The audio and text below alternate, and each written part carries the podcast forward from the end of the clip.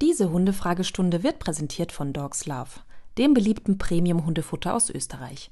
Jetzt testen und mit dem Code Hundestunde 10% auf die erste Bestellung auf dogslove.com sparen. Der Code ist für eingeloggte Kunden einmalig gültig, nicht kombinierbar mit anderen Rabatten. Und jetzt gute Unterhaltung mit der heutigen Hundestunde. Herzlich willkommen zu Hundestunde, euer Expertenpodcast über Erziehung und Beziehung. Von und mit Conny Sporrer und Marc Eichstätt.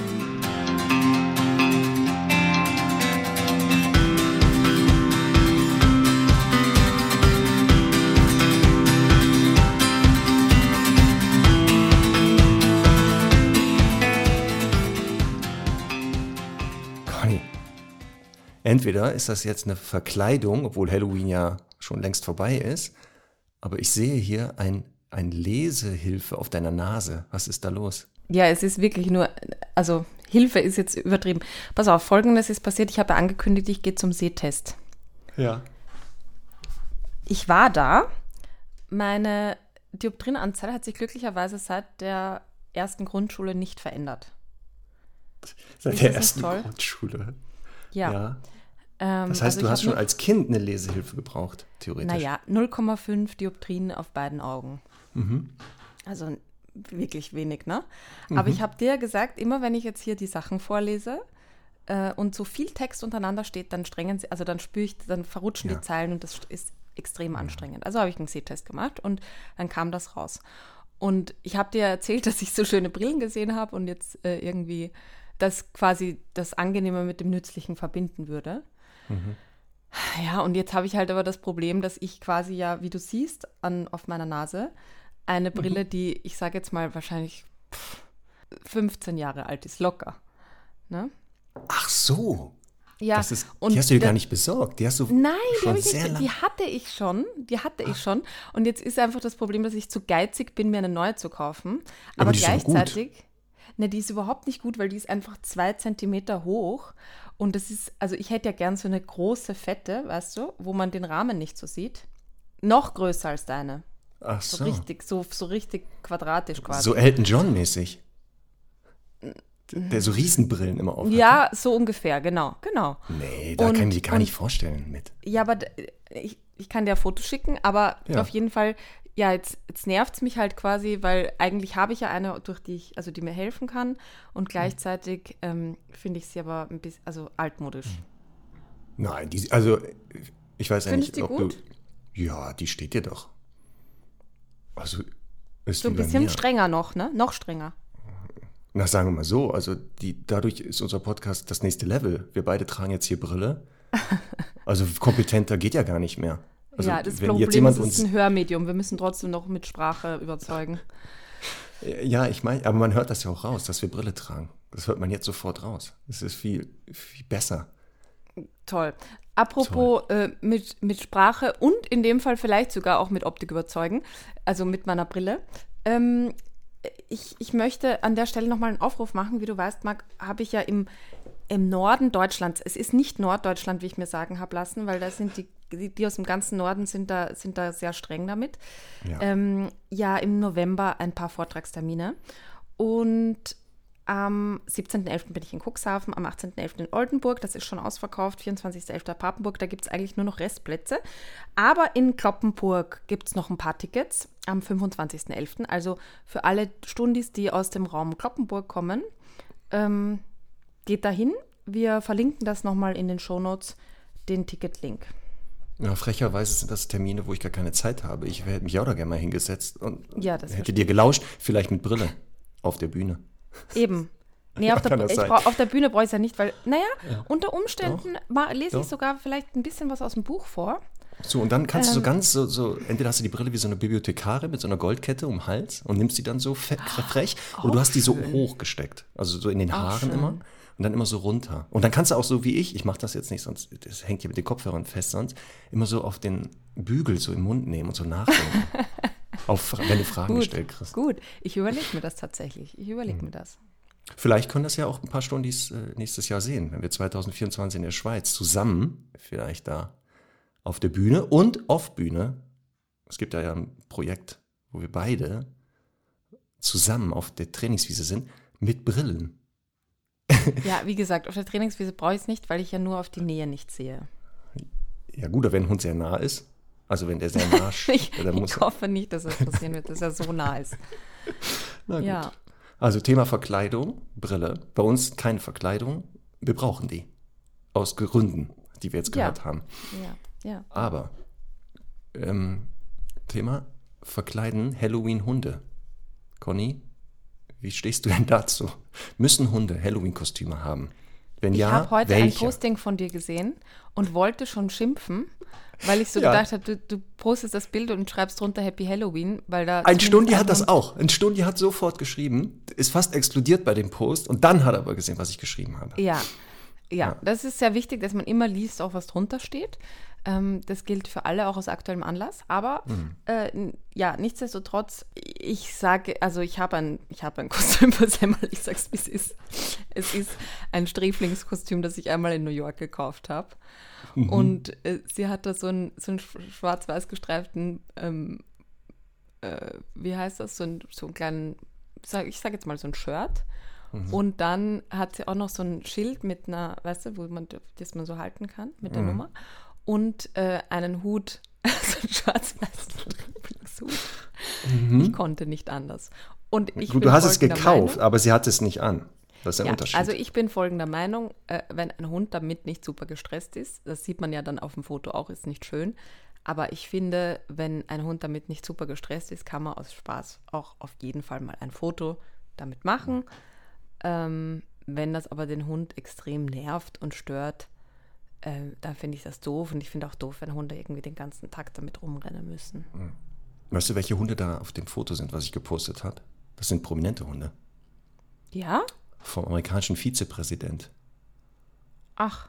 Ja, der ma- amerikanische Präsident hat ja keinen Hund mehr, ne? Ähm, ich glaub, weiß jetzt nicht, ob, ob er noch seine Schäferhunde hat, die ja regelmäßig da die Nein, Mitarbeiter die, die Hat er, beißen. die hat er schon äh, entsorgt so, zu mhm. anderen Plätzen. Ja, Genau, also nicht eingeschläfert, alle cool bleiben. Die sind halt in guten Händen. Jetzt, genau. genau. Wo sie nicht sind mehr bei halt. Caesar. Oh Nein, Gott, ich oh glaube, Gott, die oh sind Gott. bei Freunden irgendwo. Ja, ich hoffe das für die Hunde. Gut, dann haben wir das abgehakt. Ähm, so, dann haben wir eine Notizen.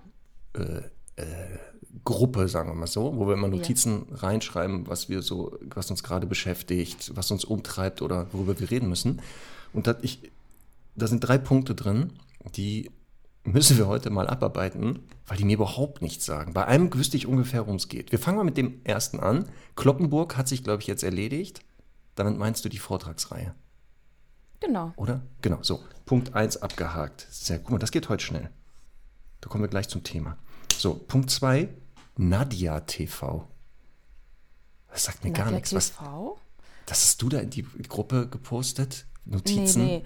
Also pass auf, Doch. es geht um Folgendes. Also ich, ich nehme an, ich habe Nadja TH geschrieben. Ah. Ne? Punkt Ja. 2 abgehakt. Ist doch gut, guck mal, das geht ruckzuck heute. Darf ich trotzdem was dazu erzählen? Wenn du magst. Ja, also es geht um Folgendes. Eine äh, liebe Kollegin von uns, die Iris Däuber aus äh, der Rütter Hundeschule in München, ähm, hat mich vernetzt mit ihrer Trainerin oder vielleicht auch zukünftigen Trainerin, das weiß ich jetzt gar nicht genau, Angelika. Und Angelika hatte ähm, vor einiger Zeit eine Hündin aufgenommen, nämlich Nadja. Ich habe vor, vor kurzem auch schon was dazu gepostet. Und ähm, na, äh, die Angelika hat mich angeschrieben und mir so ein bisschen von dem Schicksal von Nadja erzählt und mir hat es wirklich ähm, das Herz rausgerissen. Ähm, einerseits, weil ich so toll fand, dass Angelika sie aufgenommen hat, aber andererseits einfach auch, was ihr passiert ist. Die ist nämlich in Bosnien in einen ähm, ja, Kugelhagel geraten oder ist immer wieder bewusst abgeschossen worden und hatte jedenfalls einige Kugeln im Körper und auch eine am Rückenmark, die dafür gesorgt hat, also natürlich von Menschen verursacht, die dafür gesorgt hat, dass sie ähm, auf, also einfach hinten gelähmt ist. Die Hinterhand ist gelähmt und sie ist jetzt auf einen Rollstuhl angewiesen.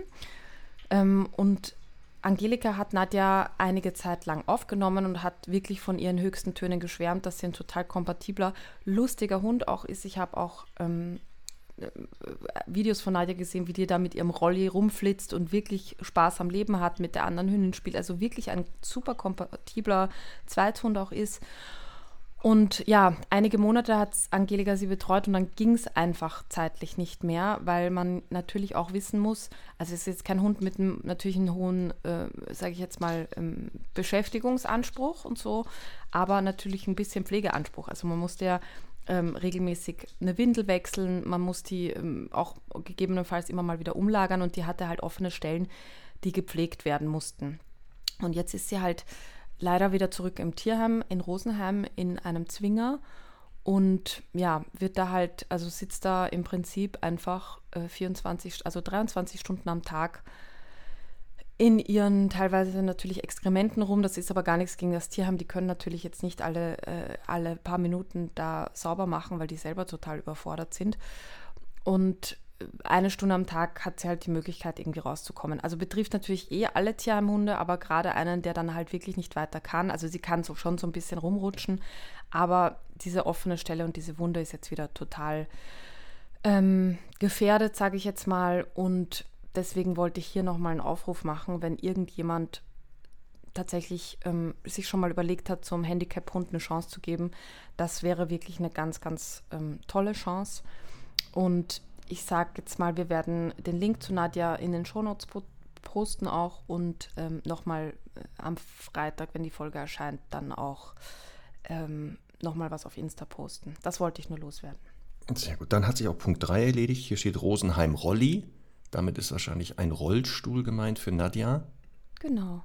Und nicht der nee. Rolli in dem Sinne von Pullover. Im Sinne von Rollkragenpullover? Ja. Ach so. Ähm, genau, das, äh, die, also den Rolli gibt es für sie. Es geht wirklich nur darum, dass sie halt eine tolle, ähm, eine tolle Endstelle findet. Sehr gut. Ja, das, genau, Hundestunde unterstützt das natürlich. Und vielleicht findet sich ja ähm, jemand, der sagt, ich habe noch Platz für einen gehandicapten Hund und dann kann Nadja bei mir einziehen. Das wäre, das wäre schön. Dann, Conny, hier googeln die Chefs ja noch selber, das wissen wir ja.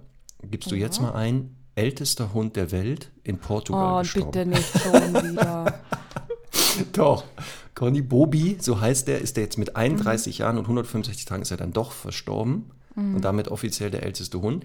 Mhm. Ähm, als ich das Foto gesehen habe, dachte ich, Moment mal, Übergewicht und Alter, das passt ja irgendwie nicht zusammen, weil erwiesenermaßen übergewichtige Hunde gar nicht so alt werden.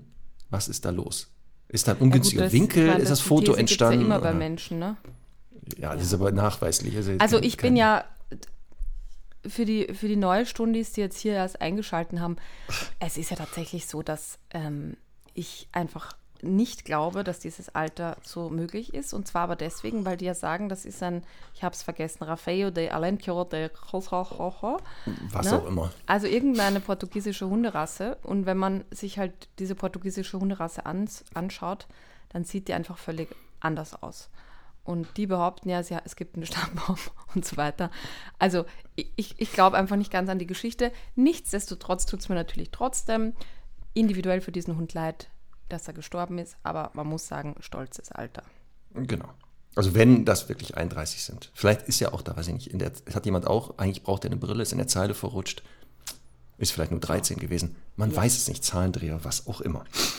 Gut, dann können wir heute in die Hundefragestunde starten, denn es ist der erste Mittwoch im Monat und damit ist Hundefragestunde. Die Praxis öffnet ihre Tore und wir arbeiten wieder unsere unendliche Liste ab. So und wir starten wir mal mit der ersten Frage, Conny, an dich. Mhm. Was ist die Hundsche Regel? War, ist das von William Hund, der, der berühmte Physiker? Nee. Okay. Aber in Naturwissenschaften ist schon mal gar nicht schlecht. Wie du äh, merkst, sind wir in einer alten Rubrik gelandet. Tete, ähm, Nadine muss schon mal jetzt gucken. Nadine, warum sage ich denn immer Nadine? Denise, es tut mir leid. Mehr Culpa. Denise, kram schon mal in der, in der Trailerkiste und feuer jetzt schon mal schnell den Trailer ab. Das errätst du nie. Bam, los geht's. Das errätst du nie. So, denn wir starten mit einer altvergessenen oder ganz verschütteten Rubrik. Das errätst du nie. Und Conny, was nochmal war jetzt die Hundsche Regel? Also meine Frage ähm, Und zwar nochmal vielen Dank an einen Stundi, der uns die geschickt hat. Aha. Also ich soll dich das fragen. Okay. Also ist es ist Hund ein, ein Nachname von einem Naturwissenschaftler? So, genau. Ist es, es so? Nach, also ja. es hat gar nichts mit Hunden zu tun, ne? Nein. Ja, der gut, hieß dann so, der Mann. Ja. Ne, Na, du musst das ja jetzt erklären. Was könnte aber denn die denn Regel wissen, sein? Also Naturwissenschaften sind wir schon mal recht. Der hat ja nichts erfunden, der hat doch was entdeckt. Also Physik war es nicht. Jetzt blieb es nur noch zwei Ja. große Naturwissenschaften. Hat das irgendwas mit Treibhauseffekt zu tun, Plattentektonik? Ich, kann ja jetzt also es könnte sein, da, sagen wir mal so, also Plattentektonik glaube ich jetzt nicht. Treibhaus. Ich kann Ey, das nicht ich ausschließen, weil ich hätte jetzt selber, ich bin kein, nein, hör auf, du musst das jetzt versuchen zu, du schaffst das ja oft, du schaffst das oft einfach, das zu Ja, aber woher soll ich jetzt wissen, was der Herr Hund erfunden hat? Der hat nichts erfunden, der hat was entdeckt. Pass auf, ich helfe dir ein bisschen. Ja. Es geht irgendwas mit Chemie.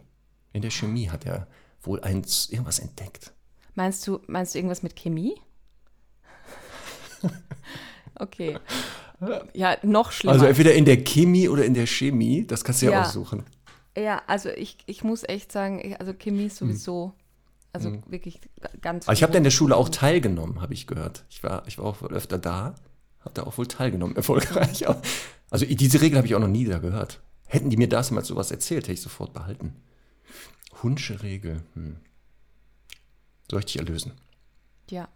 Pass auf. In der, die Hunsche Regel ist natürlich eine Regel in der Chemie und die hilft uns, die Elektronenverteilung in den Schalen eines Atomes zu verstehen. Und jetzt pass auf. Und das habe ich jetzt runtergebrochen für dich auf folgende Merksatz. Du stellst dir ein Atom vor wie ein Haus mit verschiedenen Stockwerken und diese Stockwerke werden Schalen genannt. Ne? Weil, Wissen wir ja alle, ne? Um die Atomkerne ist ja Schalen. Und in jeder Schale kann eine bestimmte Anzahl von Elektronen, da können nur bestimmte Elektronen sein. Und die Regel besagt, aufpassen, in der ersten Schale können nur zwei Elektronen sein. In der zweiten höchstens acht und in der dritten ebenfalls acht. Also als wenn in dem Stockwerk 1 können nur zwei Leute wohnen, Stockwerk 3 8 und im Stockwerk 2 ebenfalls 8. Und so kannst du jetzt besser verstehen die Anzahl der Elektronen im Atom, wie die angeordnet sind. Gott sei Dank. Gott sei Dank. Äh, War doch aber jetzt nicht schlecht, oder? Ja. Hat was mit Hund zu tun, also im Namen wenigstens. Und wir sind wieder ein bisschen schlauer. Dein Papa hätte das bestimmt gewusst. Das wette ich. Weiß ich nicht, weiß ich nicht. Ähm, aber ich muss gerade dran denken, weil es gibt ja einen, äh, also ich sage jetzt mal unter Anführungszeichen Österreicher, weil ich glaube, er hat ungarische Wurzeln, der einen äh, Nobelpreis bekommen hat. Oh je, ich So. glaube jetzt in Physik. Ich weiß es aber nicht genau. Quantenphysik. Ähm, und ja, äh, genau. Physik-Nobelpreis. Und der war vor mir in der Nachrichtensendung, in der ich vor kurzem eingeladen war. Also, nie- der war nur zugeschaltet, aber ein Kollege von ihm war da, der quasi erklärt hat, was eine Attosekunde ist. Und, und hat Gut. quasi erklärt, wofür er diesen Preis bekommen hat. Und ich war wirklich, ich saß mit offenem Mund da. Er hat das nämlich wirklich, es ist eine große Empfehlung, der hat das so, ähm, so aus dem, aus dem Herzen erklärt und es hat mir richtig Spaß gemacht zuzuhören. Ich habe kein Wort verstanden, aber er hat dann auch so Modelle mitgebracht und so, das war wirklich fantastisch. Also insofern, ähm, du hast es auch, glaube ich, sehr gut wiedergegeben, behaupte ich jetzt mal. Ja. Ähm, ich aber ich sagen, weiß oder? jetzt trotzdem nicht, was es quasi Ich was, bin kein Chemiker, Chemiker, Chemiker oder Chemiker. Mhm. Bin ich nicht und habe das so versucht, mal runterzubrechen. Also als Ja. wenn das ein, ein Vierjähriger, ich muss das einem Vierjährigen erklären oder einer Vierjährigen. So, haben wir das auch. So, aber du bist kein Chemiker, sondern Hundetrainer. Lieber Marc mit C. Deswegen würde ich sagen, wir Geht's starten los? mit der ersten Frage an dich, oder? Ich bin gespannt. So. Oh ja, das ist eine Frage, die habe ich schon gesehen im Vorab. Liebe Conny, lieber Marc, das ist schon meine dritte Mail an euch. Ich mag euren Podcast sehr gerne und die Möglichkeit, Fragen zu stellen. Ich hoffe, wir haben schon Fragen von Isabel, Zeile 329 übrigens, Marc, ähm, schon äh, beantwortet. Ähm, jetzt aber auf jeden Fall. Ähm, zu der Sache, die ich nun wissen möchte, finde ich nicht so richtig eine Antwort im Internet. Ich möchte Lara, eineinhalb Jahre alt, Golden Retriever Hündin, Knurren auf Kommando beibringen. Sie knurrt und bellt sehr selten. Bell nur, wenn sie vor etwas Angst hat und knurren nur im Spiel mit vertrauten Hunden oder auch mit mir. Wenn wir sie zum Beispiel, wenn wir zum Beispiel zerkeln, alles im Spielmodus. Ich kann jederzeit das Spiel beenden und sie ist dabei null aggressiv. Nun meine Frage, wenn ich ihr Knurren auf Kommando beibringe und das dann wie andere Kommandos abrufe, empfindet sie dann dabei Aggression. Also könnte sie in eine böse Stimmung, könnte sie das in eine böse Stimmung bringen. Habt ihr Tipps, wie man einem nicht bellfreudigen Hund Knurren oder Bellen auf Kommando beibringt? Liebe Grüße, Isabel. Da bin ich jetzt aber mal gespannt. Ich lehne mich mal zurück. Sehr gut. Ich muss erst aus unserer hervorragenden Hundestunde-Tasse. ja, einen Schluck Kaffee Übersprungshandlung, ne? genau. Oh ja, okay, Übersprung und Zeit. Warte, ich muss schon überlegen. Ja, warte, ich wir trinken jetzt erstmal aus der Helka. Ah, köstlich. Und sofort geht's los. Also, erstmal Frage. Die einfache, die Isabel. einfache, nein, die ein, Isabel, die einfachere Antwort. Wie bringe ich das dem Hund bei? Bellen oder Knurren auf Kommando? Indem ich das Verhalten auslöse, also irgendwie provoziere. Und dann in dem Moment gibt es zwei Varianten. Ich provoziere das, der Hund zeigt das Verhalten innerhalb von einer halben bis zwei Sekunden, füge ich ein Wort hinzu, danach eine Belohnung und lerntheoretisch würde das Verhalten dadurch öfter auftauchen und verknüpft werden mit dem Wort, klassisch operant konditioniert. Noch besser wäre, ich weiß, wie ich das Verhalten provozieren kann, sage erst das Wort, provoziere dann das Verhalten, belohne es innerhalb von einer halben bis zwei Sekunden und dann würde man theoretisch das Verhalten unter Signal stellen. Das ist der leichte Teil. So kann man jedes Verhalten theoretisch unter Signal stellen, was der Hund zeigt. Jetzt kommt die andere Frage. Wenn ich Knurren auf Kommando beibringe und das dann wieder wie andere Kommandos abrufe, empfindet sie dabei dann Aggression? Jetzt schreibt sie im oberen, im Spiel knurrt die ja manchmal. Beim Ziehen und Zerren. Jetzt wissen wir, spielen ist ja so tun als ob. Und wenn der Hund hier knurrt, ist das keine ernst gemeinte Aggression, sondern es ist ja so ein spielerisches Mal ausprobieren, so tun als ob. Dabei werden aber wahrscheinlich trotzdem Gehirnbereiche aktiviert, die mit Aggression zu tun haben. Deswegen, ja, ich glaube schon, dass sie dann Aggression empfindet, aber nicht die, die Isabel vermutet, diese negativen, wenn es um Konkurrenz oder sowas geht, weil es ja im Spielkontext ist. Wäre das sowas wie der Hund frisst, ich nähere mich und dann knurrt er. Und das würde ich nutzen, um das unter Signal zu stellen. Da wäre ich aber mal ganz vorsichtig, weil ich Oh. damit nicht nur das Knurren unterstütze, also unter Signal stelle, sondern auch die ressourcenmotivierte Aggression verstärken würde. Hatte ich nicht mehr erzählt, dass eine Kundin von mir sagte, sie war auf einem tollen, spannenden Seminar, wo die Aggression geklickert haben? Warum? Wo du, Also die haben dann wahrscheinlich, die haben dann wahrscheinlich so diese unteren Drohstufen geklickert, richtig? Damit Nee, die Idee, Ja bei denen, die, die Idee weiß. Mhm. bei denen war ja folgendes. Ne? Klick wird ja verknüpft mit Klick, Futter rein, Klick, Futter rein. Das heißt, der Klick löst ja ein positives Gefühl aus. Mhm. Und deren Theorie war, wenn zwei Hunde aneinander geraten im aggressiven Kontext und die klicken jetzt, dann löst bei den Hunden ja Oh. das Klicken ein positives Gefühl aus und das würde ja die Aggression überlagern bzw. nicht mehr möglich machen. Das heißt, da standen zwei Hunde sich gegenüber am Zaun, haben sich kernig aggressiv angegangen und die Halter standen daneben und haben dann geklickert Aber auch gefüttert? ich glaube ja, also ich glaube, dass da was anderes belohnt wurde. Deswegen, ich kann nicht, au- also ich sage ja, sie empfindet aber Aggression. Wenn es im spielerischen Kontext aufgebaut wurde, vermute ich, dass es auch ein eher spielerischer Hintergrund dann ist. Also nicht eine ernste Aggression. Wenn das aber im Kontext einer ernsten Aggression verknüpft würde, würde auch die ernste Aggression damit verknüpft. Ich wäre da sowieso vorsichtig. Also ich verstehe, also bellen auf Signal. Okay, von mir aus ja, wäre ich aber auch schon vorsichtig bei vielen Hunden. Knurren auf Signal habe ich ganz große Probleme, selbst wenn es spielerisch aufgebaut wurde. Ich wüsste nicht, warum ich einem Hund Knurren beibringen soll. Also was Das ist die nämlich Idee die ist. Grundfrage. Das ist die Grundfrage. Aber ich möchte jetzt trotzdem noch wissen, möchtest du, also war das eine bekannte Trainerin oder Trainer, wo, wo dieses. Nee, so, ich kannte das, nein, das hatte mir Okay, irgendwie. Kunden haben mir das erzählt, die waren auf Okay. irgendeinem Seminar, das war schon Jahre her, haben mir auch einen Namen genannt, kannt, kannte ich auch nicht. Wenn ich den jetzt selbst dir Okay, sagen würde, Weil ich muss, also ich, ich, ich muss, ich muss jetzt lachen, weil ich mir so vorstelle, ähm, wenn ich jetzt mit Sam mal irgendwie rausgehe, ne, und es kommt uns ein Hund entgegen und die fixiert den und ich würde sagen, prima, klasse! ja, Dann würde ich, glaube ich, erstmal auch sehr verdutzt äh, zu mir aufschauen und sagen, hey, was ist denn Ja. jetzt mit dir los? Jetzt hast du sechs Jahre einfach Alarm gemacht, wenn ich das gemacht habe. Jetzt freust du dich für mich. Ist schon ein Ansatz, über den man nachdenken kann. Einfach, äh, weißt du, das, wie heißt Ja, das? weil du sie, Ähm, genau, du würdest sie ab, also ablenken wahrscheinlich, weil die denkt, was ist denn jetzt los? oh, Weil sie ja. verwirrt ist durch das Geräusch Ja. oder so. Und ich glaube auch beim Klicker, natürlich, da war ja die, also die eine war ja, Klick löst Ja. ja was Tolles aus, also kann der Hund nicht Aggression gerade äh, fühlen. Ja. Und die andere Theorie war, durch den Klicker kann ich ihn ablenken von der Aggression. Genau das. Also der Hund ist, steht in der Leine, bellt wie irre und dann soll man klicken, weil der Hund ja dann voll Kontakt aufnimmt zum Halter und damit ja nicht mehr die Aggression ausführt. Wir sollten vielleicht eh mal eine ganze Folge über positive Verstärkung reden, weil ähm, das war auch gestern eine Frage in ähm, meiner Online-Hundeschule. Gibt es ja einmal im Monat ein Webinar und da können wir Fragen gestellt werden und ich beantworte die. Und da war halt so eine Frage, also ich weiß, wir schweifen jetzt ab, ne? aber ich finde es trotzdem ganz Nein, nein, nein, wir schweifen nicht ab. Das ist immer noch Teil der Antwort. Ähm, jetzt äh, war die Frage eben, ähm, die trainiert mit ihrer Trainerin, also der Hund ähm, auch droht oder pöbelt andere Hunde an und ja, pöbelt andere Hunde an unterwegs und die Trainerin hat gesagt, sie soll eben, ähm, wenn der Hund sitzen bleibt und bellt, das Verhalten nicht verstärken. Also sie soll, also sie soll eben mhm. dann nicht füttern. Und Impulskontrolle war aber ein ganz schwieriger Punkt für den Hund. Und da bin ich zum Beispiel ja immer der Meinung, ähm, dass wenn ein Schritt geschafft ist, würde ich das trotzdem auf jeden Fall verstärken, weil ich meine, der Hund kann ja nicht fünf Sachen auf einmal richtig machen.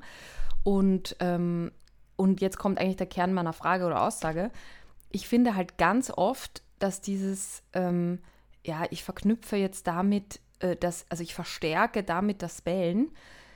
Ja, lerntheoretisch ist es so.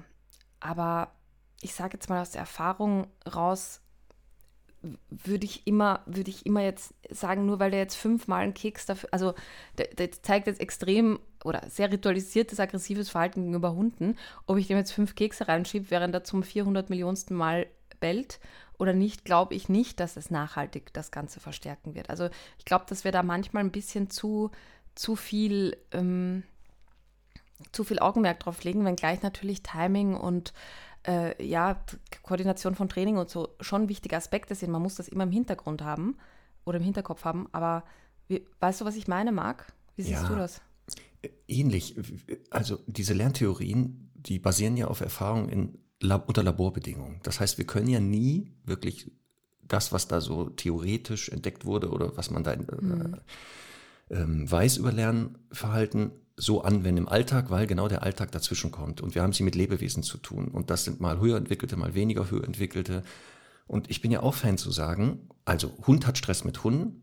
Und wenn die erste Zwischenstufe, das erste, der erste Meilenstein wäre, der frisst jetzt nicht, weil die Hunde schießen die Leine, sondern schafft es, sich hinzusetzen, weil ich Sitz sage, ist aber trotzdem noch aufgeregt, aber kann wenigstens im Sitzen das aushalten, auch mit Bällen würde ich das auch erstmal belohnen.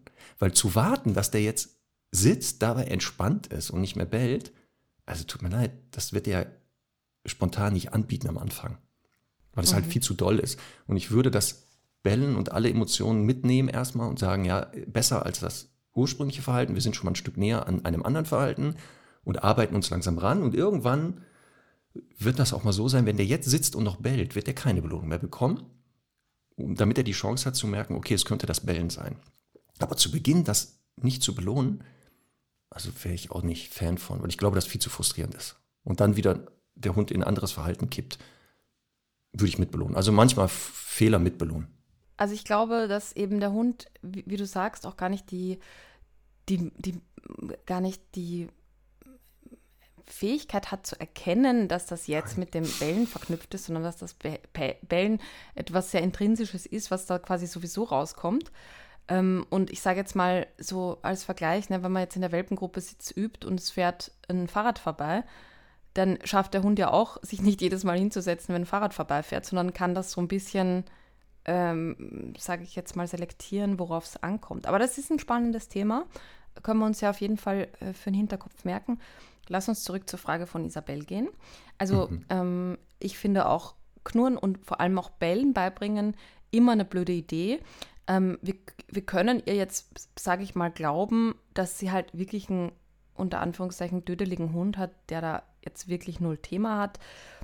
Ob das jetzt mit eineinhalb Jahren vielleicht schon so sinnvoll ist, wenn man nochmal ein halbes Jahr wartet, bis der Hund nochmal ein bisschen erwachsener geworden ist oder so. Aber finde ich jetzt eigentlich in diesem konkreten Fall nicht dramatisch. Ähm, wenngleich ich wahrscheinlich vorsichtig behaupte, dass es vielleicht andere Prioritäten auch noch im Training geben würde, ähm, die, auf die man jetzt den Fokus legen könnte. Aber okay, also man mag ja auch manchmal so äh, spaßigen Trick haben. Was ich eher sehe, ist gar nicht so das Thema Aggression, sondern ich sehe eher das Thema Frustration. Also ich finde, deswegen finde ich ja auch das Bellen beibringen, außer natürlich jetzt in, in gewissen Diensthundebereichen, auch immer so schwierig, weil das ja meistens über Frustration aufgebaut wird und ich quasi Frustration, die ich ja eigentlich immer vermeiden möchte beim Hund, ähm, damit fördere. Und ich glaube auch, dass das Knurren so ein äh, gib her, gib her, gib her, Ja, ja. gar nicht aus einer aggressiven Ecke kommt, sondern eben aus einer frustrierten und ich damit natürlich eher Frustration verstärke.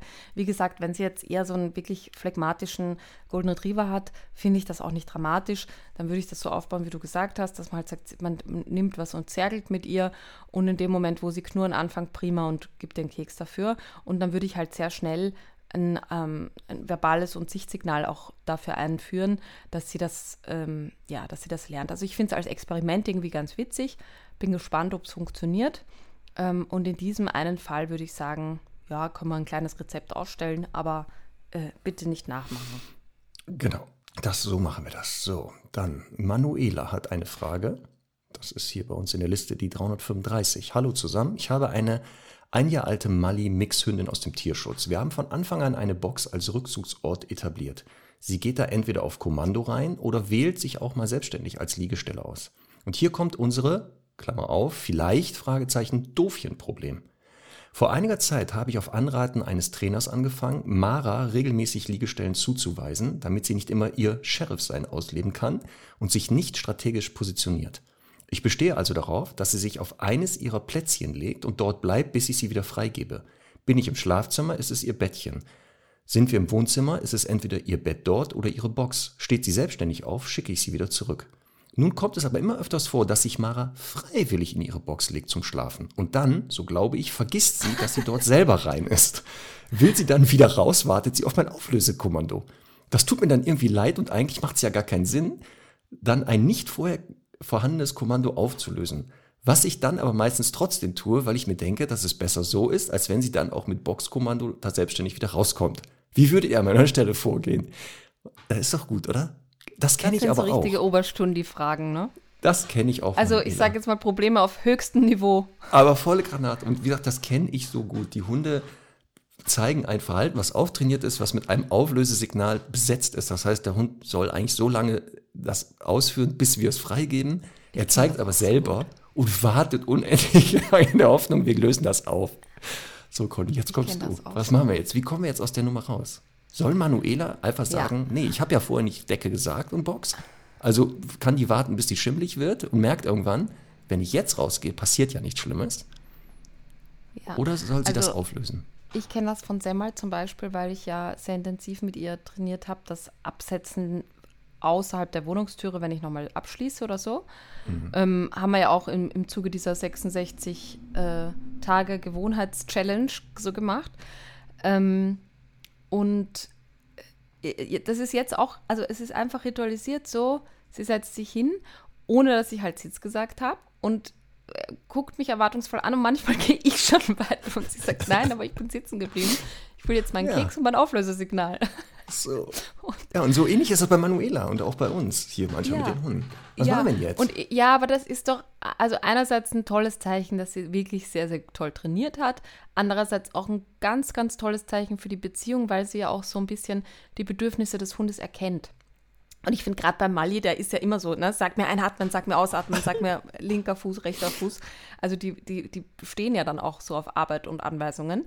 Ähm, kann ich mir noch mal ein bisschen schwieriger vorstellen, aber trotzdem erkennt sie ja quasi dieses Gefühl von, okay, der Hund ist da freiwillig rein, aber hat eben gelernt, er soll nicht freiwillig raus. Wer weiß, vielleicht auch mal in Verbindung mit einem kleinen Anschiss, weil sie doch mal, äh, als es auf Signal war, freiwillig raus ist und das irgendwie sich gemerkt hat, weil sie sensibel, ein sensibler Hütehund ist. Ähm, aber nichtsdestotrotz, egal ob sowas war oder nicht, äh, ich finde einfach gut, wenn Manuela erkennt, okay, mein Hund braucht jetzt diese, diese offensichtlich nochmal diesen Ruck, diese Hilfe, und dann sagt sie ihr halt, geh raus. Spannend wäre, was halt passiert, wenn Frauchen nicht anwesend ist. Also ich behaupte, dass es ganz stark damit verknüpft ist, dass sie dabei ist. Und ich behaupte eben, dass wenn der Hund alleine ist und sich in die Box legt und nicht sagt, ich darf nicht mehr raus. Ne? Also das wäre spannend. Ja, genau, ein. Video. Sag, das wäre Ja. super, Manuela. Filme mal deine Hündin in Abwesenheit, wenn sie sich selber auf die Decke oder in die Box legt, ob sie dann auch wartet, bis jemand, der nicht im Raum vorhanden ist, das auflöst. Ja, weil das glaube ich einfach nicht. Und da sieht man Nein. schon, wie das wiederum auch wieder konditioniert wurde, dass es halt trotzdem dann immer nur in Verknüpfung ist. Und ja, ich finde es ich find's einfach toll. Also es soll wirklich nichts Schlimmeres passieren, als dass man einmal sagt, ist okay, kannst aufstehen. Ich würde es ich nicht ignorieren, nur ähm, der Form halber, weil es natürlich dann unter Umständen das andere, das Gewollte in die Box schicken oder auf den Platz schicken wieder ver verwischt. Ich sehe es genauso. Also wenn sie Tolle das freiwillig Frage. wählt, dann wacht sie auf oder hat vergessen, dass sie ja selber hingegangen ist und wartet auf uns. Ich würde es auch auflösen, auch wenn es Quatsch ist, ähm, weil ich glaube auch, es würde das auf die Box schicken oder bleiben nicht zerstören. Also gar nicht, es würde nicht negativ. Und man nimmt der Hündin ja auch den Stress. Also die sitzt Voll. da und, und sagt, bitte erlöse mich doch hier. Und wir, wir lesen das, also auch Manuela ja Stress damit hat, wenn die Hündin da sitzt und wartet. Also Manuela, du hast unseren Segen, löse das auch, selbst wenn die freiwillig dahin geht. Also das, das würde ich auch nicht aushalten. Das halte ich nicht aus. Ich kriege ja hier schon manchmal einen Anfall. Wir gehen spazieren und der Doktor geht hinter uns. Dann muss der gar nicht hinter uns gehen, das macht er freiwillig. Dann kriege ich mal einen Rappel manchmal und sagt ihm Lauf und zeig so nach vorne. Da läuft er weiter hinter mir. Das, das stresst mich, wo ich denke, jetzt geh doch vor, lauf doch mal vor. Hab doch mal Spaß. Wir sind draußen. Und dann trottelt er so hinterher. Ja, ist ja, auch, ist ja auch ein Luxusproblem, ist ja auch. Aber trotzdem, wir kennen das. Also Manuela, ne? löst es auf. Nehmt euch gegenseitig den Stress. Gut. So, pass auf. Hallo Conny, hallo Marc. Es ist eine der älteren Fragen, Zeile 30 von Chiara.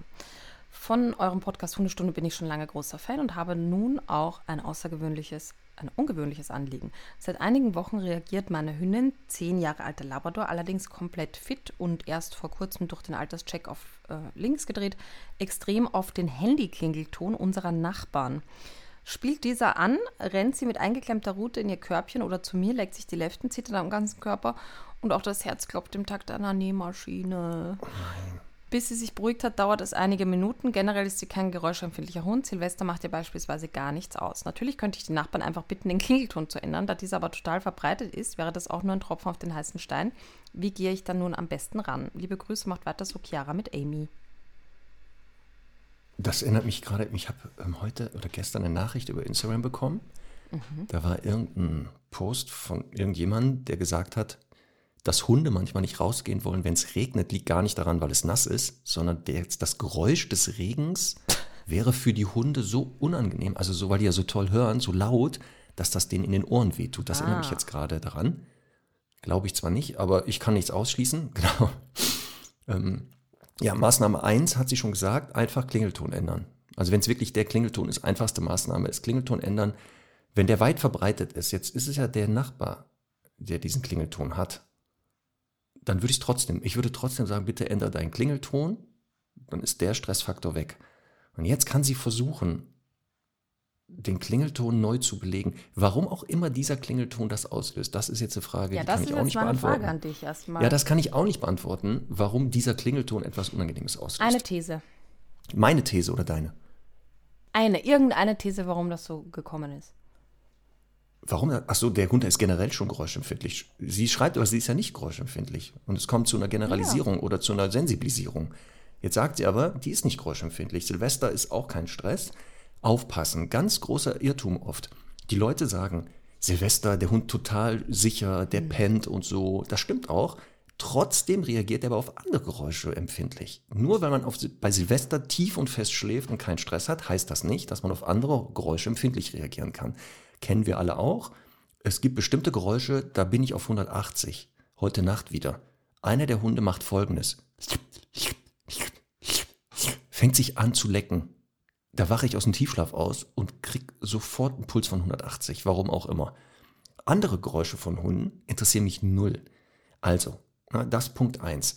Ähm, also Klingelton ändern, erste Maßnahme. Zweite Maßnahme wäre, versuchen, diesen Klingelton gegen zu konditionieren. Also ein Klingelton löst nicht mehr ein negatives Gefühl aus, sondern etwas Positives. Ähnlich hatten wir das jetzt hier mit Aggression eben. Also ich suche irgendetwas, wo der Hund, wenn er das bekommt oder wahrnimmt, als Belohnung empfindet und etwas Positives bei ihm ein Gefühl auslöst. Wir nennen das in der Lerntheorie Belohnung. Also ein Verstärker. Der muss etwas Positives auslösen. Den muss ich erstmal finden. Und dann ist die Idee, diesen Original-Klingelton in so leise abzuspielen, dass der Hund den zwar wahrnimmt, man sieht, oh, der nimmt das wahr, aber noch nicht in diesem beschriebenen Verhalten ist, dass die da zittert und so, sondern nur sagt, so skeptisch ist, sagt, Hä, Moment mal, war das der Klingelton? Und in dem Moment, wo die den wahrnimmt, präsentiert man den Verstärker. Sehr schnell danach. Und das koppelt man immer wieder, bis, wenn der Klingelton kommt, die Hündin nicht mehr skeptisch guckt, sondern schon die Halterin anguckt, also ähm, Chiara, und sagt, so steckt mir jetzt das Leckerchen rein oder wirft den Ball oder rangelt mit mir. Das macht man, bis wirklich der Klingelton, der ganz leise ist, das auslöst. Und dann fängt man an, den ein bisschen lauter zu machen. Bis man irgendwann den Original-Klingelton in der Lautstärke hat. Dann fängt man irgendwann aber auch an, das wieder auszuschleichen. Also wenn er klingelt, nicht ständig weiter belohnt, sondern jedes zweite Mal, jedes dritte Mal, bis das irgendwann sich, also bis sie desensibilisiert ist. Das ist die klassische Sache bei Geräuschempfindlichkeit. Dauert unheimlich ja. lange und jetzt aufpassen, setzt voraus, dass der Originalklingelton außerhalb des Trainings nicht auftaucht. Und deshalb muss der Nachbar den Klingelton ändern, selbst wenn er weit verbreitet ist, weil ein Alkoholiker kann ich ja nicht in der Kneipe therapieren. Also wenn die mindestens einmal am Tag in das alte Verhalten kippt, drehe ich mich hier im Kreis.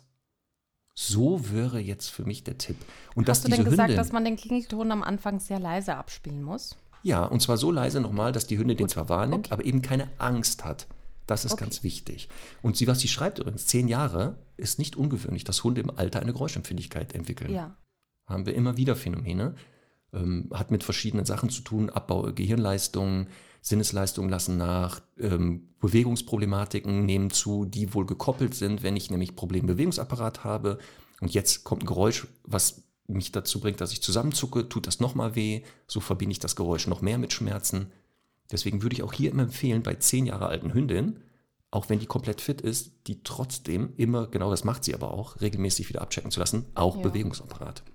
Achso, Schilddrüse ja, könnte übrigens auch sein dass die Unterfunktion hat im die Alter die Geräuschempfindlichkeit im Alter, die Geräuschempfindlichkeit im Alter hat, ähm, ja, oder, oder Ängstlichkeit hat ja oft damit zu tun, dass die Hunde eben quasi die Quelle nicht zuordnen können. Also ein Hund, der, sage ich jetzt mal, typische Knallangst hat oder Angst bei Gewitter, der hat ja meistens kein Problem damit, wenn ein Schlüsselbund runterfällt vor ihm und er sieht, ah, okay, Schlüsselbund runtergefallen, kann ich in meinem Gehirn zuordnen, alles klar.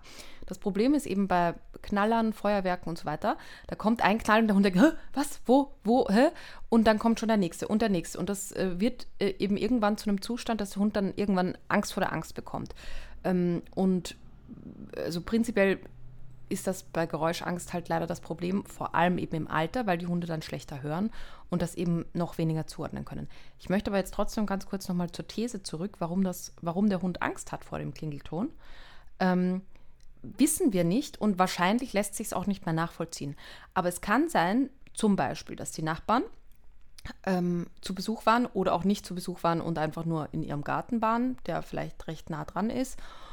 Und ein äh, das, äh, das Handy geklingelt hat und ein Glas vom Tisch runtergefallen ist. Und äh, die Hündin dann deswegen quasi gesagt hat, okay, also ich habe einfach eine blöde Fehlverknüpfung mit diesem Klingelton bekommen. Kann natürlich auch alles andere sein. Also es muss irgendwas sein, was dem Hund in diesem Moment halt Angst gemacht hat. Ähm, und ja, oftmals ist es wirklich so, dass wir das leider nicht mehr nachvollziehen können.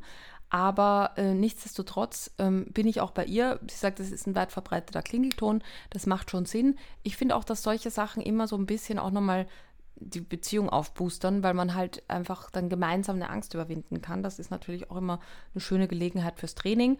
Aber wie du sagst, ich bin auch dafür, dass ähm, die Nachbarn erstmal den Klingelton ändern und dann da sukzessive trainiert wird. Also sie braucht den Ton irgendwie auch auf dem Handy und muss den eben am Anfang ganz leise abspielen, während dann angenehme Dinge passieren. Ist ja bald wieder auch Thema für viele Hunde Silvester. Also äh, jetzt anzufangen mit einer Geräuschdesensibilisierung macht zwar Sinn, aber nicht traurig sein, wenn ihr bis zum 31. jetzt nicht hinkriegt, dass die Hunde da tiefenentspannt sind. Das braucht meistens schon länger, weil es wirklich sehr kleinschrittig aufgebaut werden muss. Mhm. Und das ist, was viele unterschätzen, gerade bei diesem Desensibilisierung so von negativen Dingen, weil da immer Cortisol ja auch im Spiel ist. Und dieses Hormon wenn das mal im Blut ist, dauert lange, deswegen darf man das nicht täglich trainieren. Man muss da immer so zwei, drei Tage Pause haben, dadurch verlängert sich das ja, das Training. Ne? Mhm. Ähm, aber trotzdem, es lohnt sich, also einfach anfangen. Gut, dann haben wir Lise auch eine ältere Frage. Und zwar, ich, sie hat einen anderthalbjährigen Aussiehrüden und wurde wegen mhm. seines netten, freundlichen Wesens schon zweimal gefragt, ob sie ihn als Deckrüden ausleihen würde. Jetzt ist sie verunsichert, da sie gehört hat, dass die Rüden nach dem Deckakt ihr Verhalten ändern können Und das oft zum Negativen. Es ist so, dass die Rüden dann auch generell aggressiver anderen Rüden gegenüber reagieren. Ich bin nämlich so unendlich froh darüber, dass er mit niemandem Probleme hat und sich stets freundlich und respektvoll verhält und mich vor keiner Hundbegegnung fürchten muss. Er hat sonst nämlich schon ordentlich Feuer und verteidigt zum Beispiel Ressourcen vor anderen Hunden. Kann sich dann so eine Tendenz auch auf Weibchen verlagern? Also, dass er die dann verteidigt oder so. Wir haben viele Hunde in direkter Nachbarschaft, alle unkastrierten. Wir möchten natürlich nicht die Harmonie in dieser Gruppe stören. Also, sollte sie ihren Rüden als Deckrüden zur Verfügung stellen, auf die Gefahr, dass der vielleicht danach unverträglich mit anderen Hunden wird. Wie sind also denn deine Meinungen? Meine erste Antwort ist eine sehr persönliche. Es gibt schon so viele tolle Hunde auf dieser Welt. Ähm, man muss nicht weiter züchten. Das ist meine erste sehr persönliche Meinung. Äh, die zweite Meinung ist äh, aber auch nicht viel anders. Ich bin, ähm, also wenn es einen Hund gibt, der da schon ein bisschen Strunk macht und ein bisschen äh, Probleme mit seiner Männlichkeit hat, ähm, dann finde ich es natürlich auch immer riskant. Und es gibt auch Hunde, selbst kennengelernt, die vorher eigentlich völlig unkompliziert waren und dann so ein bisschen Oberwasser bekommen haben durch die Deckerei. Ähm, dementsprechend, ich kann dann natürlich keine verlässliche Antwort geben, aber die Gefahr besteht einfach. Also es gibt keine Studien, ich habe nachgeguckt, die irgendwie dieses Thema mal behandelt haben. Das wäre aber jetzt sehr spannend. Mhm. Also Rüden, die decken, ob die danach wirklich eher dazu neigen, plötzlich Unverträglichkeiten mit Artgenossen dann bezüglich Sexualität mit Rüden zu entwickeln oder plötzlich Unverträglichkeiten nicht nur sexuell, sondern Ressourcen, territorial, sozial. Gibt es nicht. Hier müssten wir mal wieder unsere Stundis aufrufen. Welche Erfahrungen die gemacht? Also habt ihr gemacht? Habt ihr mal euren Rüden decken lassen und habt danach festgestellt, dass eine Unverträglichkeit mit Hunden aufgetaucht ist, die vorher nicht vorhanden war? Jetzt wieder aufpassen. Das ist jetzt wieder die Frage, ne? Hast du ja auch schon gesagt, auch Liese beschreibt ja hier, ja gut, der verteidigt schon Ressourcen vor anderen Hunden. Ist der wirklich komplett verträglich oder war der nicht schon, gab es nicht schon mal so ein paar Sachen, die man ja, vielleicht nicht so gesehen hat? Die Ressourcenverteidigung, die würde ich da ein bisschen rausnehmen. Also klar, äh, Sexualität ist streng genommen auch eine Ressource und es kann halt sein, dass er das dann noch wichtiger findet. Ähm, aber prinzipiell ist, sage ich jetzt mal, zum Beispiel Futteraggression eigentlich losgelöst von der sexuell motivierten Aggression. Erstmal. Aber das ist halt alles schwammig. Wir können das nicht voraussagen. Ähm, tu es nicht. Adoptiere einen Hund aus dem Tierschutz oder engagiere dich im Tierschutz. Da trägst du mehr dazu bei und dein Hund bleibt zumindest so, wie er ist. Ähm, Marc, bei dieser Frage, ne, mhm. muss ich jetzt an etwas denken, was ich vorgeschlagen habe. Deswegen, Denise, fahr ab den Trailer Conny und Marks Top 3. Conny und Max Top 3.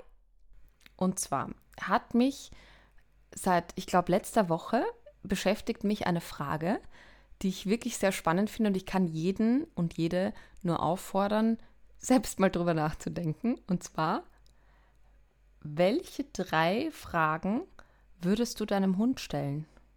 Ja, als du das in die Notizengruppe gestellt hast, dachte ich, oh, Moment, was? Und dann dachte ich, musste ich auch darüber nachdenken. Und zwar sehr lange, weil das gar nicht so einfach zu beantworten ist. Weil natürlich hatte ich sofort so Quatschfragen. Ne? Ich hatte sofort so Quatschfragen im Kopf. Ähm, wenn du äh, im Schlaf furzt und davon aufwachst, äh, denkst du, ich war das? Was sowas dachte ich. Nein, aber das Quatsch. sind die besten Fragen. Und weißt du, was das zeigt, Marc? Dass du einfach nur Platz für Quatschfragen hast, weil das finde ich so spannend. Ich habe dann so, ich habe dann so, so Sachen überlegt wie, was stört dich an anderen Hunden oder warum magst du keine anderen Hunde? Und da, da, ich weiß die Antwort. Ich höre die förmlich sagen, ja, die gehen immer auf der Straße rum, das ist meine Straße, nehmen mir die Luft zum Atmen weg, dann sind die immer so und so. Und ich ja. weiß einfach, was sie, dass sie irgendwas ganz Irrationales beantworten würde. Ja. Also, nächste Frage. Dann, ich habe mit Ellen auch drüber geredet und sie meinte, sie würde ihn halt fragen, äh, ob, ihren Hund fragen, ob er glücklich mit dir ist. Ne? Und ich meine, ihr Hund ist definitiv glücklich mit ihr, hätte ich null, hätte ich wirklich null Anspruch an diese Frage, weil ich weiß, die ist glücklich mit mir.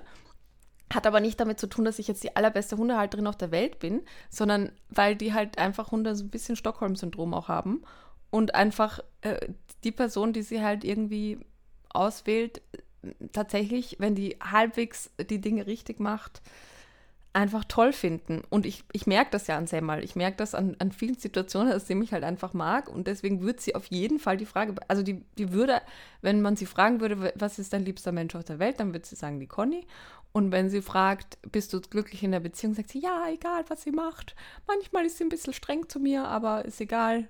Ich mag sie trotzdem. Und das ist ja auch ein ganz schönes Gefühl, finde ich. Ne? Also finde ich ja. eigentlich ganz gut, wenn du diese Quatschfragen im Kopf hast weil, äh, weil das zeigt, dass du dir bei den anderen eh sicher bist. Ja, aber ich habe mir dann trotzdem jetzt ernste Fragen auch noch überlegt. Okay, aber was also du sagst, ist ja, ja, aber das Spannende ist ja jetzt bei dieser ja. Frage, die ist ja gestellt mit, welche drei Fragen würdest du deinem Hund stellen? Ja. Da geht es ja um den eigenen Hund. Ja. Und dann habe ich jetzt im Nachhinein, als ich die Fragen mir ähm, überlegt habe, gesehen, Moment mal, es gibt Fragen, da geht es wirklich um Herrn Doktor oder Charlie, die wirklich nur die beiden betreffen. Und dann ja. Fragen, die ich denen stellen würde, die generell Hunde betreffen. Ich auch. Dann, ich auch. So. Ich habe das auch. ja. Genau, weil ich da ja. gerne wissen würde, haben die vielleicht eine Antwort, warum auch andere Hunde ja. oder was andere Hunde bewegt? ja, also Frage 1. Der ist promovierter Arzt. Ne? Ja. ich also wenn der nicht weiß, ne?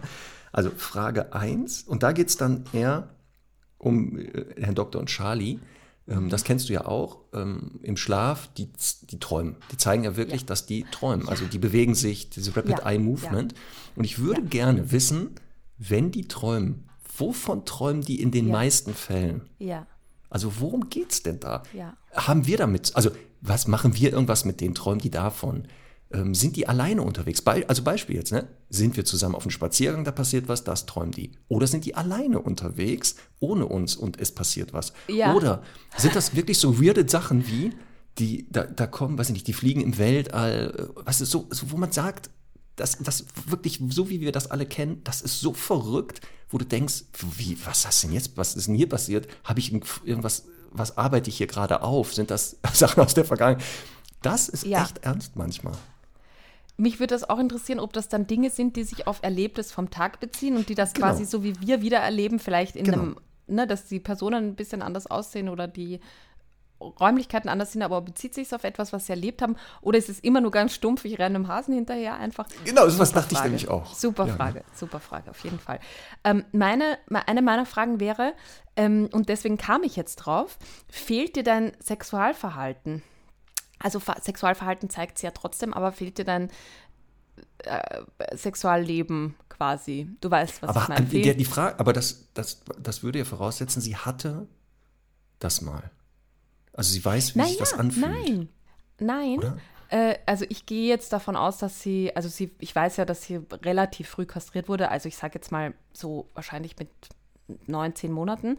Ähm, aber sie zeigt ja sexuell motivierte Verhaltensweisen. Also sie zeigt ja Gegockel gegenüber Rüden, sie zeigt ja Übermarkieren, sie zeigt ja äh, Konkurrenz bei Hündinnen und so weiter. Also es gibt ja schon diese Komponente. Aber dann fehlt ihr das ja nicht. Sie zeigt es ja. Ja, ja, aber ich möchte eigentlich wissen, ob sie ab und zu sagt, ich, ich hätte gern mal Sex. also, also äh, außer, also außer dem, was sie bisher zeigt. Ja, ja, genau. Also wirklich ähm, jetzt ein Deckakt. Und natürlich, also ge ge genauso würde ich das halt jetzt auch ne, mit einem Rüden stellen, sowohl kastriert als auch unkastriert, ob, ob das wirklich halt etwas ist, was sie, also, ne, wo sie halt so einfach sagt, ich habe einen schlechten Tag, weil ich das jetzt nicht ausleben konnte. Das wäre ja auch eine Konfliktlösestrategie vielleicht für Semmel manchmal. So ganz, also, wenn sie sich mit Hunden streitet, so ganz doll rangeln und daraus wird dann so, ein, so, ein, so eine sexuelle Geschichte und danach ist man dann entspannt. Ja, weil, weil manchmal zum Beispiel, wenn die eine läufige Hündin trifft, dann ist es manchmal, dann ist sie richtig, also dann würde die aufreiten und ist so richtig am, am Ansexen. Und ich glaube aber dann, das ist einfach total an die Situation gekoppelt, ne? Weil das fällt ja. ja dann ein, weil sie das halt riecht und weil da was aktiviert wird, aber dann geht sie natürlich nach Hause und hat es vergessen. Sagt, behaupte ich jetzt mal, aber wer weiß. Ja. Gut, Gute ne? Frage.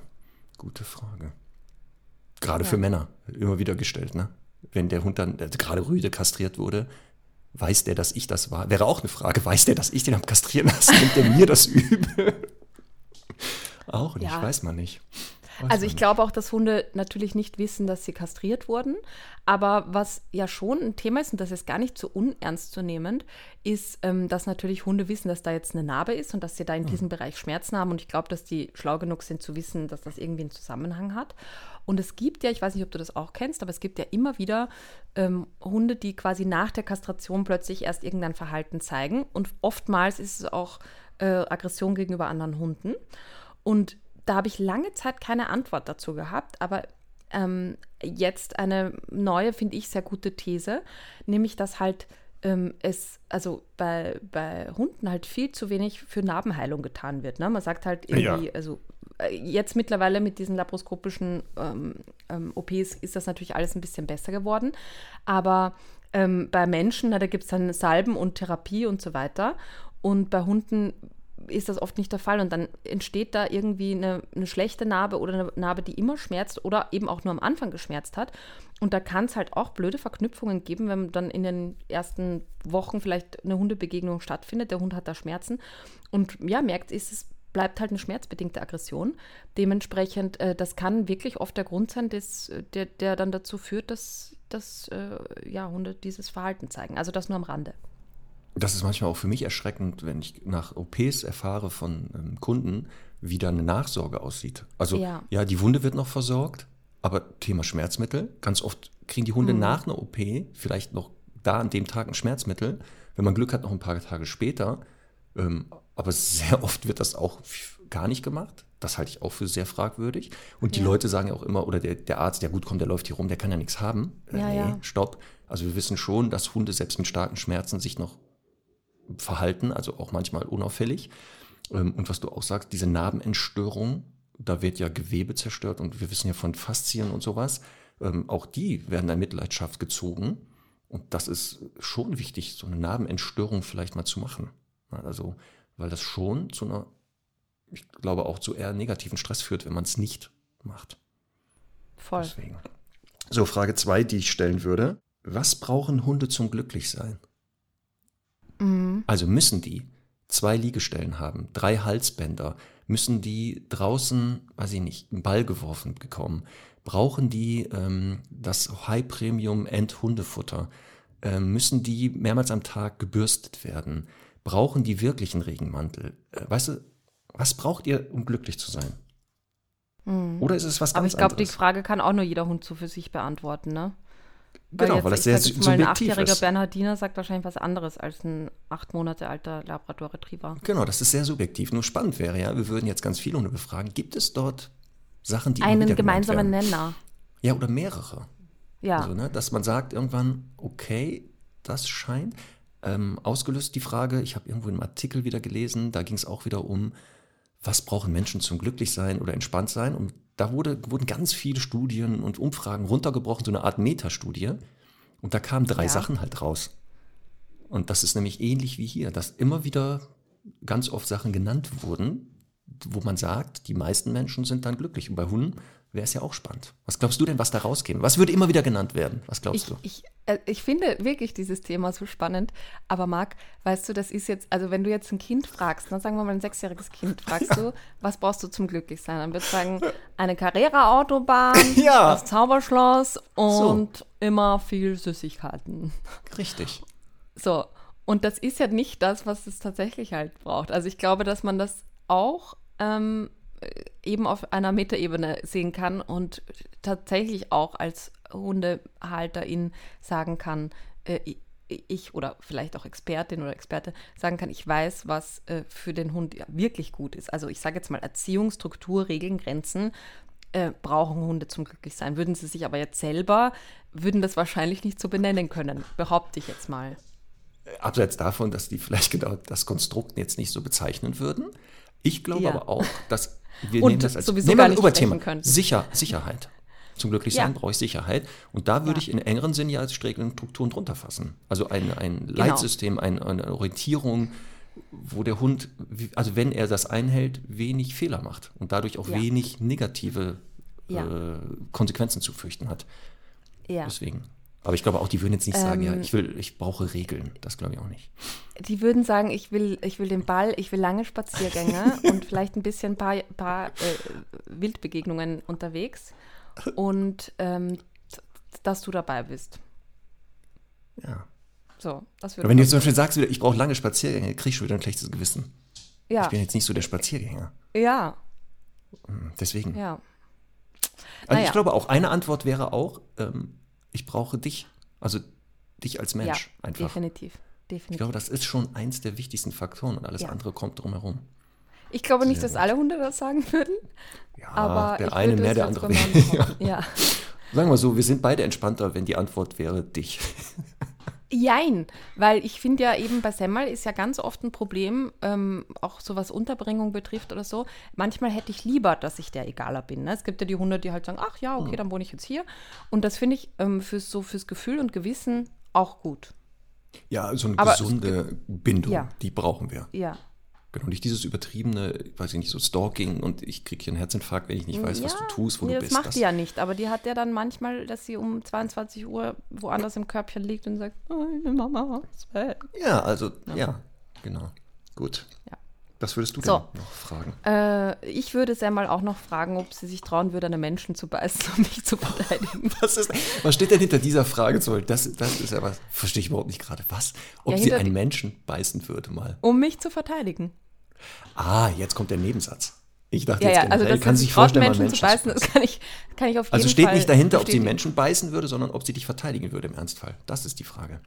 Ähm, ja. Ob sie es dann mit den Zähnen macht oder Ja. anders ist Weil, ja dass sie egal. sich selbst verteidigen würde, also ich würde jetzt behaupten, das äh, würde man aus jedem Hund äh, rauskitzeln können. Ja, das muss Aber ob sie jetzt, sagen wir mal, wir gehen, sie ist unangeleint Hm. oder von mir aus auch angeleint neben mir und es kommt einer oder eine und über, überfällt mich. Ne? Und, Frage, die äh, immer wieder Kunden mir gestellt haben übrigens. Ganz viele Kunden haben mir das gestellt. Ja, und das Problem ist ja, ich kann es mit ihr, ich kann es einfach nicht testen. Also ich würde, Nein, ich wäre bereit. Bloß nicht. Mach das nicht. Also ich, ich würde, ich hätte wahrscheinlich Menschen, die das mitmachen würden. Ich wäre bereit, das zu tun. Aber für sie wäre das halt wirklich doof. Also ich könnte mir vorstellen, dass die dann sagt, um Gottes Willen, ähm, ja, äh, das, äh, das, das ist jetzt einmal passiert, jetzt könnte jeder Passant potenziell so ein, so ein Typ sein.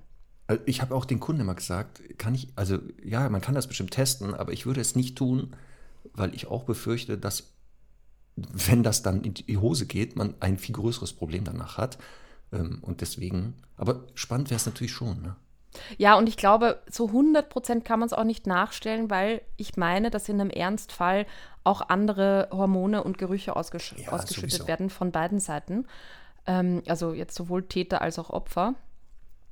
Ähm, Ja, wenn es so eine Gestellte daher- ist, du wüsstest ja, das ist nicht ernst, deswegen würdest du wahrscheinlich dich anders verhalten.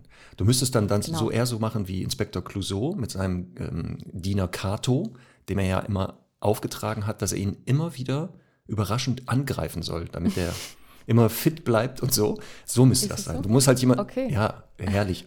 Also jetzt, wenn du es noch nicht gesehen hast, Inspektor Clouseau einfach gucken. Und zwar dann, wenn sein äh, asiatischer Diener Kato dabei. Und der hat wirklich einen Auftrag. Und dann ist das so, Inspektor Clouseau kommt nach Hause, stellt so die, seine Taschen ab, die er einkaufen war. Herrlich. Und dann ruft er seinen, seinen Diener und der meldet sich aber nicht. Und dann Herrlich. weiß der wieder, okay, der lauert irgendwo. Dann geht er durch seine Wohnung Ja. Und sucht den. Und dann findet er den aber nicht und legt sich in sein Bett. Und dann hat er so ein Bett mit so einem Betthimmel. Und obendrauf, dann schwenkt die Kamera nach oben und da liegt Kato. Und dann reißt er so das, den Betthimmel auf und fällt auf ihn drauf. Und dann gibt es da wieder einen endlosen Kampf. Super. Aber das ist alles Absicht. Der soll das machen. Das ist sein Auftrag, dafür ja, wird er ich, bezahlt. ich, das habe ich ja auch. Ich gehe ja auch ähm, immer wieder mal boxen. Und äh, da, da ja, lernt aber da man ja weißt auch, du eben, dass da der Schlag kommt. Genau, und ich würde aber gerne einfach mal wissen, ob im Ernstfall, ob ich dann einfach auch wirklich ins Gesicht schlagen würde. Ich Ja, glaube das nicht. können wir beim nächsten Treffen, Conny. Wenn wir das nächste Mal treffen, wenn du das ja, gerne müssen wir vorher einen möchtest. Vertrag aufsetzen. Ja, ist er jetzt mündlich. Du hast ja gesagt, du würdest es gerne wissen. Ich biete mich an. Das heißt Ja, aber da breche ich dir auf jeden Fall die Nase. Also, äh, das heißt ja nicht, ich mache das. Hallo. Das heißt ja nicht, ach ich so, mache ach das. so. Ich bin aber dabei. Okay. Also, Pass oder auf, auf letzte, letzte Frage an meinen Hund. Ähm, das ist eben auch so eine, die ich allgemein stellen würde, aber ich würde gerne wissen, warum markierst du?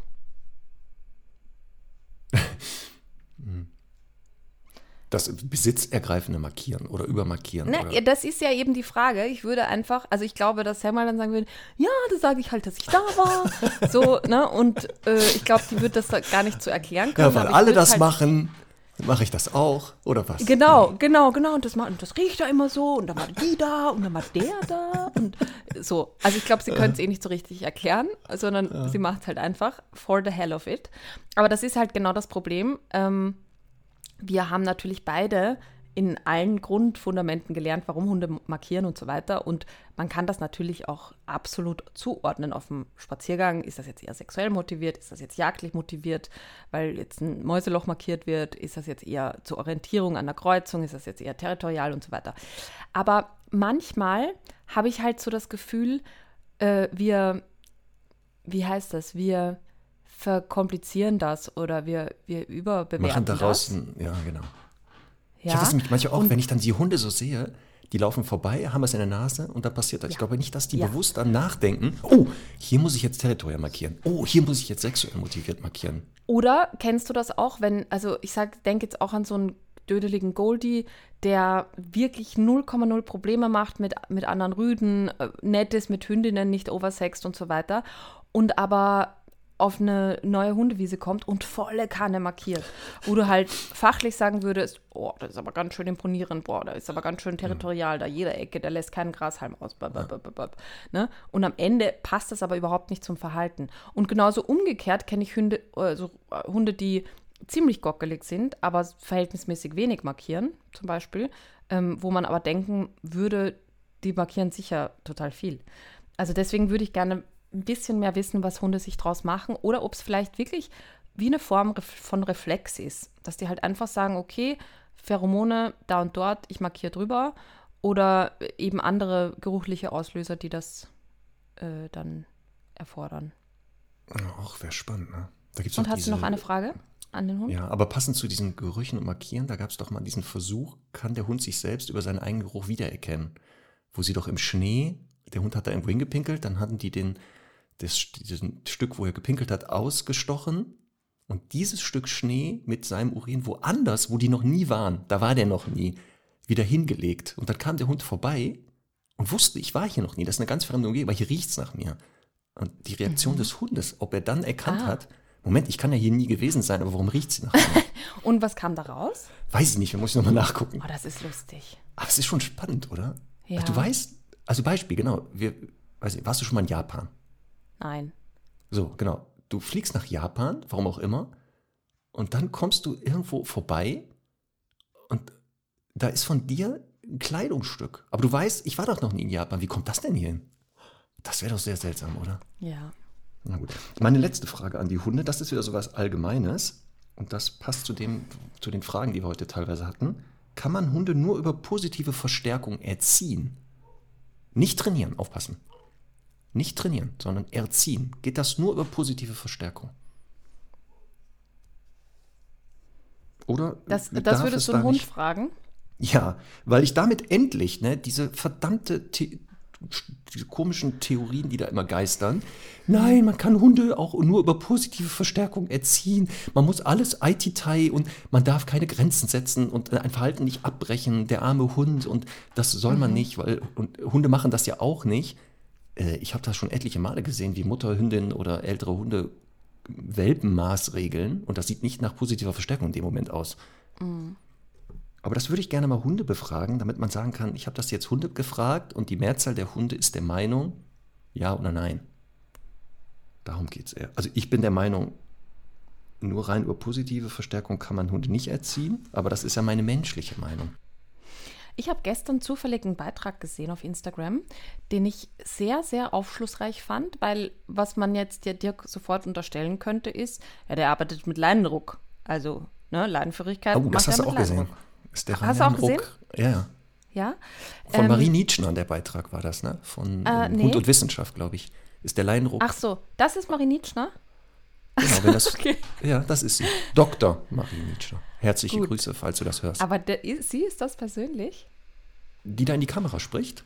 Ja. Da ist eine, ich sag mal jetzt jüngere Dame, Frau. Mit Locken? Oh Gott. Genau, mit einer Brille, das ist Marie. Ja. okay.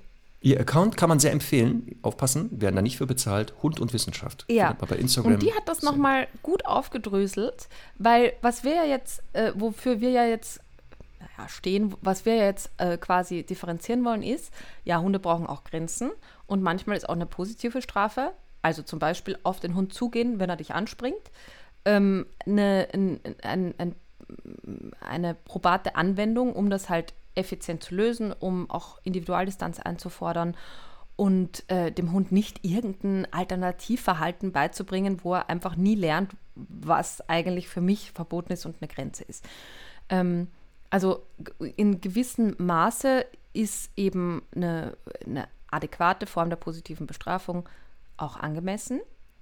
Ähm, was aber eben jetzt nicht bedeutet, dass jetzt so ein Leinendruck ähm, angemessen wäre. Und das Mhm. beschreibt sie halt dadurch, ich hoffe, ich kann das jetzt richtig wiedergeben, dass einfach, ähm, das wäre lerntheoretisch ja die Form der positiven Bestrafung. Und die impliziert ja eben nicht nur, dass etwas hinzugefügt wird, hinzugefügt wird, um ein Verhalten abzubauen, sondern dass das Verhalten auch effektiv dadurch abgebaut wird. Und bei einem Leinenruck ist es ja halt üblicherweise so, ruck, ruck, ruck, ruck, ruck, ruck, ähm, es quasi einfach äh, ja dauerhaft anwendbar werden müsste und damit irgendwann eher zur Gewöhnung wird, leider tatsächlich. Ähm, die Hunde schon immer wieder Meideverhalten zeigen, aber eben nicht verstanden haben, was ist jetzt das gewünschte Ergebnis. Und das ist eben, finde ich, das, wo man jetzt eine Korrektur wirklich gut differenzieren kann, weil eine gut gesetzte Korrektur hat äh, sehr viel Alternativverhalten am Anfang, eben setzt das voraus, aber ähm, wird eben auch nur dann gesetzt, wenn man es äh, wenn man es wirklich, wenn es angebracht ist und wenn die Zeit dafür reif ist. Und bei vielen Hunden Ja. ist es quasi, ähm, braucht es einfach sehr, sehr viel Beziehungsarbeit und Training vorher, um dann zu sagen, nee, wir gehen da einen anderen Weg. Deshalb müssen wir wirklich, glaube ich, doch eine Folge nochmal machen, wo es nur um positive Verstärkung geht. Hm. Nochmal damit auf, also aufräumen, in Anführungszeichen, mit so manchen Irrtümern vielleicht oder Mythen, Hm. die da so kreisen. Aber trotzdem, das wäre meine Frage an die Hunde, um das ein und alle Mal zu klären. Das regt mich nämlich echt auf. Das ist Aber gute Fragen, ne? Also ich finde, ich finde wirklich, das ist mal, da- das ist wirklich ein schöner philosophischer Moment, wo man sich dann so das, das überlegen kann. Und ich finde eben, ich fand es eben so toll, dass ich so bei vielen gedacht, äh, vielen Dingen gedacht habe, ich weiß die Antwort einfach. Also egal ob stimmt oder nicht, aber ich habe das Gefühl, ich, ich, ich kenne die Antwort und das ist ja auch gut. Also dass ich keine offenen Fragen mehr habe an meinen Hund irgendwie. Außer halt so ein paar allgemeine. Und ob sie halt andere beißen würde, um mich zu verteidigen. Sehr. Cool. Ja, Stundis, jetzt seid ihr gefragt. Was würdet ihr an euren Hund denn mal, welche drei Fragen stellen? Schreibt uns das mal an Hundestunde Quatsch, Nee. Podcast at hundestunde.live, so. Oder bei Instagram. Oder in die. Stundi-Gruppe auf Facebook. Das fände ich eigentlich auch ein ganz gutes Ding, Genau. weil dann können alle das. Ah, da kann man, genau, da kann man, könnt ihr das alle lesen. Jo. Und dann können wir mal schauen, ob es da vielleicht die gleichen Fragen immer wieder auftauchen, die dann wohl alle bewegen, was Hunde betrifft. Und vielleicht gibt es ja den einen oder anderen Hund, der uns die beantworten kann. Es gibt doch dieses komische Pad. Hast du doch auch Oh mal, Gott, hör auf, Weißt du, wo die das so drücken können? Ja. Mama, ich will raus. Oh, Ball, da oben out. ist ein, genau. Garden. Oh, da oben ist ein Geist. Weißt du, genau. ja. Da was Ja. Unheimliches. Vielleicht kann da ja, vielleicht ein Hund, der das kann, uns diese Fragen mal beantworten mit seinem Board. Das wäre mal schön. Gut, dann schließen wir die Praxis für ja, ich heute. sehe gerade, es ist leider sehr fortgeschrittene Zeit. Wir haben uns heute ein bisschen verquasselt, aber ich glaube, es war Nein. trotzdem ganz spannend. Also ich fand das wieder hervorragend, was wir heute gemacht haben. Ja. Wie alle 136 Folgen bisher. Die waren super. Conny, weißt du, was mir aufgefallen ist? Nächstes Jahr, im Januar, haben wir dritten Geburtstag. Da gibt es den Hundestunde schon drei Jahre.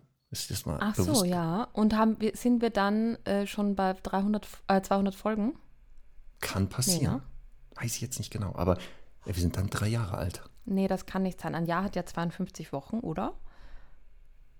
Boah, jetzt, hallo, da ist unser dritter Geburtstag, sagen wir mal so. Dritter Geburtstag, ja, auf jeden Fall. Genau. Das ist Feiern wir den? Feiern wir den? Müssen wir, äh, können wir uns ja noch überlegen. Ja, wir überlegen das. Ja, im Januar mal feiern ist ja blöd, ne? Wo, wo, da kann man draußen nicht feiern, weil vielleicht Ach so, Schnee. du meinst persönlich feiern? ja, mit den Ja, oder wir machen so eine große, allen. Stu große Stundi-Party. Meine ich Und ja. ich glaube, wenn wir, ich glaube, ich kann, bei meinem Zoom-Account kann ich 500 Leute einladen. Also sagen. Ich wir mal. dachte jetzt eher so bei vielleicht so irgendwo, dass wir, also es gibt da so eine große amerikanische Essenskette Ja. mit so goldenen Bögen, Und wir machen wir so vielleicht, Kindergeburtstag bei McDonalds.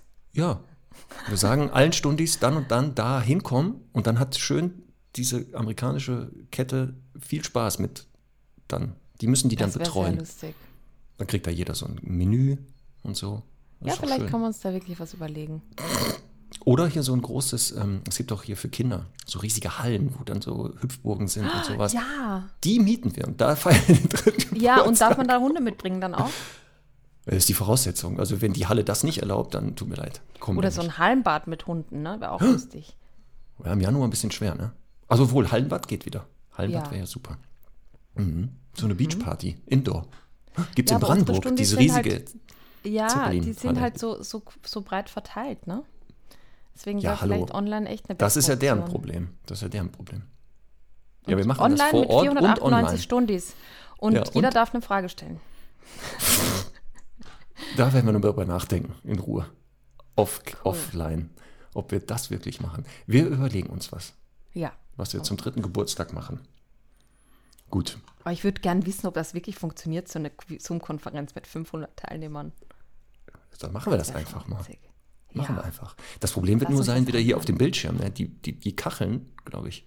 Du kannst ja kaum Ja, einen ist ja erkennen. egal. Ist ja egal. Ach so. Wir schalten die alle stumm und nur uns laut. Ach so. Ach so, das ist der Geburtstag. Wir Ja. kriegen die Geschenke, die haben herzukommen, Geschenke abzuliefern, aber Schnauze halten. Essen Und sollen dann- die bitte auch selber mitbringen. Dann könnte ich mir auch so schön vorstellen, wir könnten ja dann auch sowas machen, dass jeder einen Buchstaben hochhält Oh ja. und ähm, Mhm. das dann zusammengefügt, weißt du, auf dem Bildschirm dann äh, irgendwas ergibt. Nachrichten ergibt, auch nicht schlecht. Ja. Also Geburtstagsständchen ist eh klar, dass dann 500 ein Geburtstagsständchen singen. Das ist ja wohl eh klar. Ja.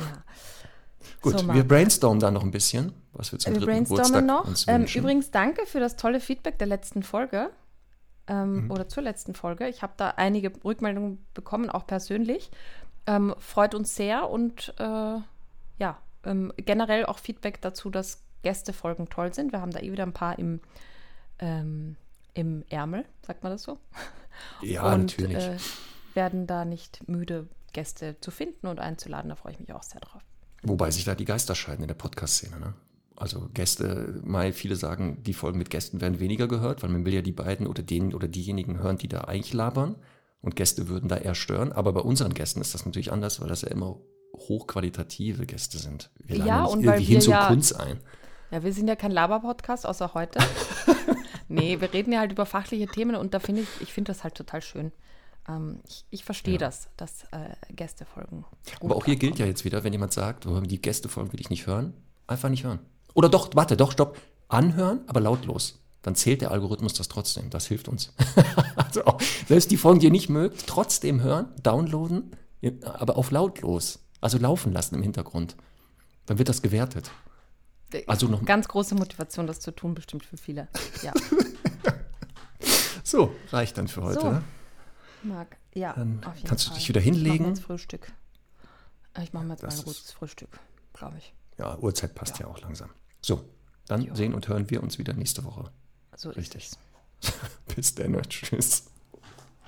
Bis dann.